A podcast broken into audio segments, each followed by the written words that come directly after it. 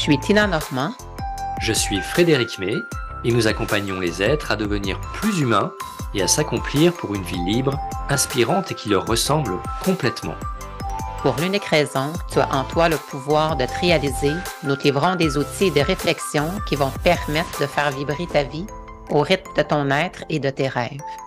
Alors, bienvenue sur ce podcast Sois, vibre, agis pour une vie pleine de sens et d'abondance.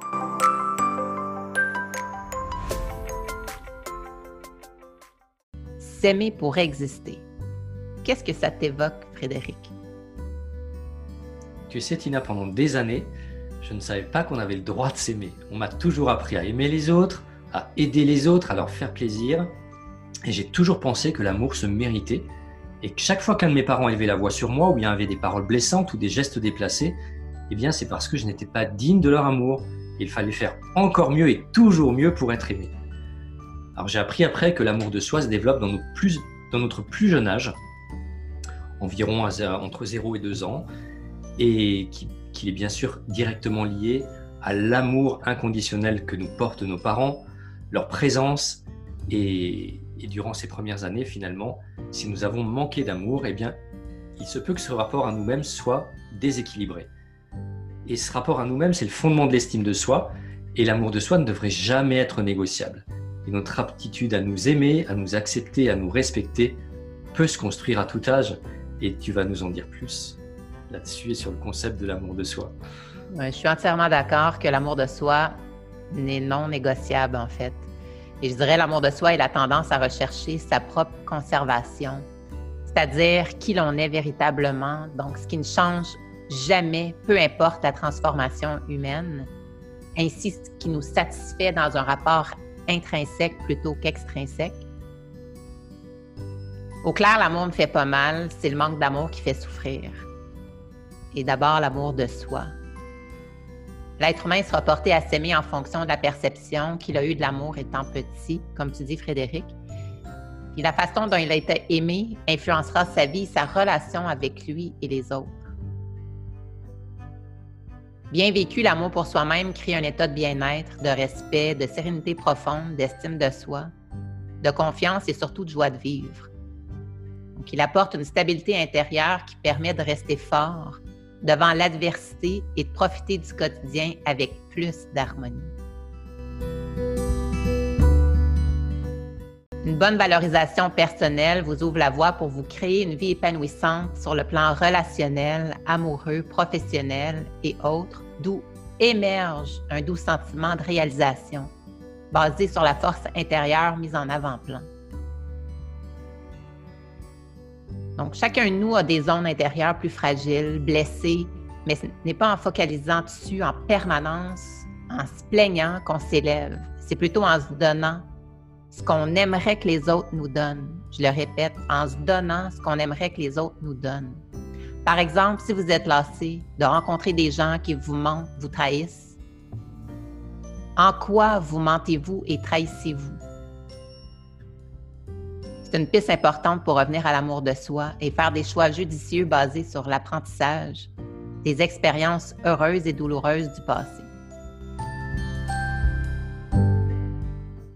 Vous partage quelques indicateurs d'un manque d'amour de soi. La peur de déplaire et de la soumission, un sentiment de mal-être récurrent, un manque de respect de soi, des difficultés à dire non et à prendre sa place, Sentiment de rejet, d'abandon, d'humiliation, trahison, d'injustice et de non-reconnaissance qui font mal. Un manque d'écoute envers les besoins qui crient en soi. Les manques de douceur, d'affection et d'empathie pour soi. Il y a possibilité d'un sentiment de vide intérieur et de séparation d'avec soi. Donc la personne peut tenter de se donner une allure forte, mais ça peut cacher une grande fragilité. Le manque d'amour de soi crée de la dépendance affective et le besoin de se revaloriser sous le regard des autres.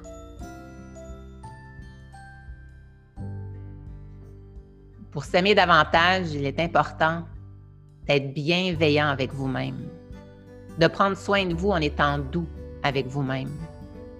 Reconnaissez votre valeur et aimez votre corps. Apprenez à mieux vous connaître, vos intérêts, ce que vous aimez. Acceptez vos limites, vos freins, vos peurs. Ménagez-vous. Pensez à vous au quotidien pour créer progressivement un courant intérieur qui se ressentira comme une sorte de renaissance, de paix, de joie et de fierté. Donnez le meilleur de vous-même comme vous le donneriez aux autres. Évitez de rester seul avec vos souffrances et décidez d'être heureux et agissez en ce sens. Je vous partage un défi hors de l'ordinaire qui peut être inconfortable, voire même très désagréable pour certains.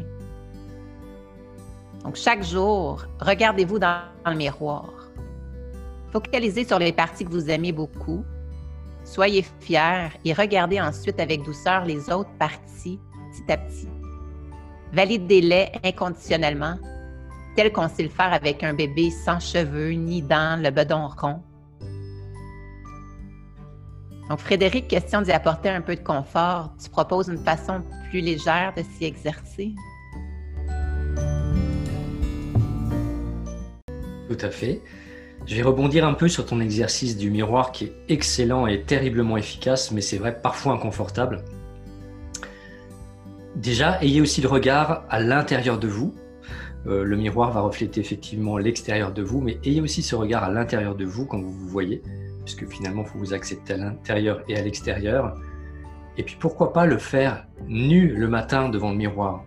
Là, vous serez authentique, vous serez vous, et commencez à le faire progressivement, éventuellement. Si c'est dur pour vous, commencez à habiller ou commencez de dos. C'est pas un exercice facile, mais après vous verrez, vous aimerez le pratiquer à n'importe quel moment de la journée dès qu'un miroir se présentera à vous. Voilà, donc c'est un super exercice, Tina. Merci pour cet exercice. Je vous propose de devenir votre premier meilleur ami, comme tu l'as dit tout à l'heure, et devenir la personne la plus importante de votre vie. Et c'est à cette condition que vous pourrez rayonner et attirer des relations équilibrées à vous. C'est à cette condition que vous pourrez réussir vos projets à la hauteur de l'amour que vous vous portez. Et commençons par être. Oui. et commençons par être plus doux et plus tendre avec vous-même. Et comme nous l'avons vu dans l'épisode 4, stoppons et apprivoisons notre petite voix. Et puis je vous invite à faire une liste d'actions aimantes qui vous font du bien et qui ne dépendent que de vous. Faites une liste de 20 actions aimantes et chaque jour, prévoyez d'en mettre une en application car vous le valez bien. Merci Frédéric, c'est un, très bel exercice et il suffit justement d'y aller à son rythme pour y apporter euh, plus de confort. On a tous besoin de, challenges différents, mais quitte à, y aller de dos, habillé. Euh, j'aime beaucoup l'aspect nu. Euh, c'est peut-être un peu moins léger pour certains, mais c'est la meilleure façon de s'aimer véritablement et d'être authentique, en fait. Donc, merci beaucoup, Frédéric. Euh, alors voilà, vous êtes prêts pour le septième défi, un plus audacieux et l'autre plus doux, mais tous les deux sont puissants et contribuent à développer l'amour de soi et ce, de manière durable.